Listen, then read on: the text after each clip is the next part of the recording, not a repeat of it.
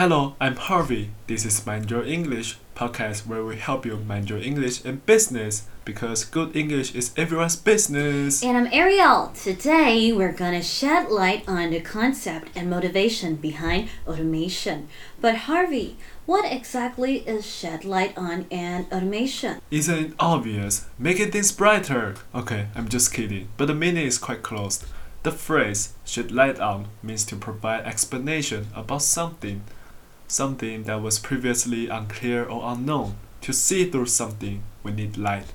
So if I shed light on the concept and motivation behind automation, I'm making the thing brighter so that you can easily see and understand. 哦，所以核心片语 shed light on 字面上呢是指照亮某些东西。那停下来想一下，我干嘛没事照亮某些东西啊？ 那就我爽嘛，嗯。闭嘴！明明就是为了看清楚那个东西，就像你房间灯没开，然后你要找东西，你就得开灯找嘛。所以这个片语是指看清楚。对，快对了，快对了，其实就是指说解释一个难懂的事物。太感动了，学会了。Just move on to the next topic before I kick your ass. Ah yes. Uh, so basically, automation refers to the use of technology to perform repetitive tasks with less or no human involvement or intervention. For instance, when you're signing up for accounts on websites, confirmation emails are sent immediately afterwards.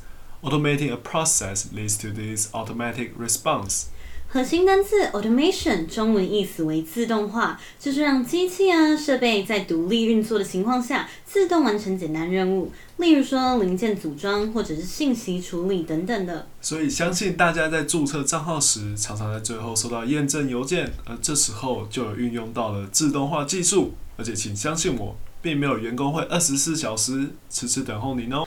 The term automation was coined and widely used in the 1940s when the founder of Ford Motor Company, Henry Ford, revolutionized the manufacturing industry by introducing assembly lines.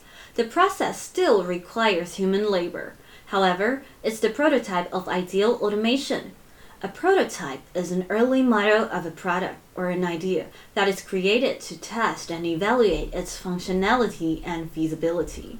Coin 这个字，我相信大家并不陌生。我们常说的硬币、零钱就是 coin and change 的意思。但请注意一个小细节，coin 也可以当做动词使用。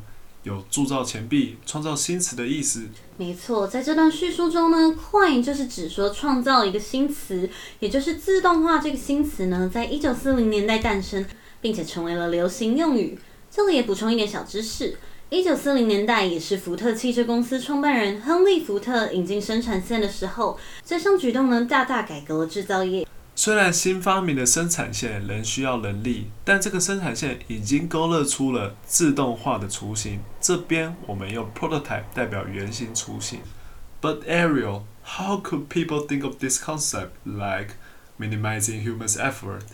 Actually, our human natures, for instance, laziness, propensity for good, and problem solving, push us to improve. For instance, our ancestors created stone tools to cut, pound, and crush, making them better at extracting symbolized prehistoric man's attempts. The creation symbolized prehistoric man's attempts to direct his own physical strength under the control of human intelligence. 所以，我们人的本性是什么？懒惰。 其实，我们就是因为懒，才会促使我们去解决问题，而也因此想要往更好的方面发展。比如说，我们的祖先打造石器来切肉灌溉，这样就更有效率，而且省力。不然，我们可以继续徒手就好啦，对不对？So we humans by the bullet to deal with inconvenience, like a lever was invented to lift heavier objects, decreasing the need for humans' efforts. The phrase "bite the bullet" is used to express the idea of facing a difficult situation without giving up. 在这边教各位很常见的英文片语，bite the bullet。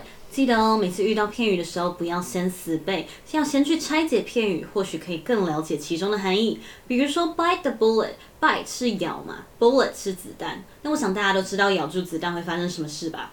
牙齿很可能会断掉。好可怕。没错，但即使牙齿断掉，我还是坚持咬住。所以，bite the bullet 很常指涉一个人遇到困难时，仍面对且坚持到最后。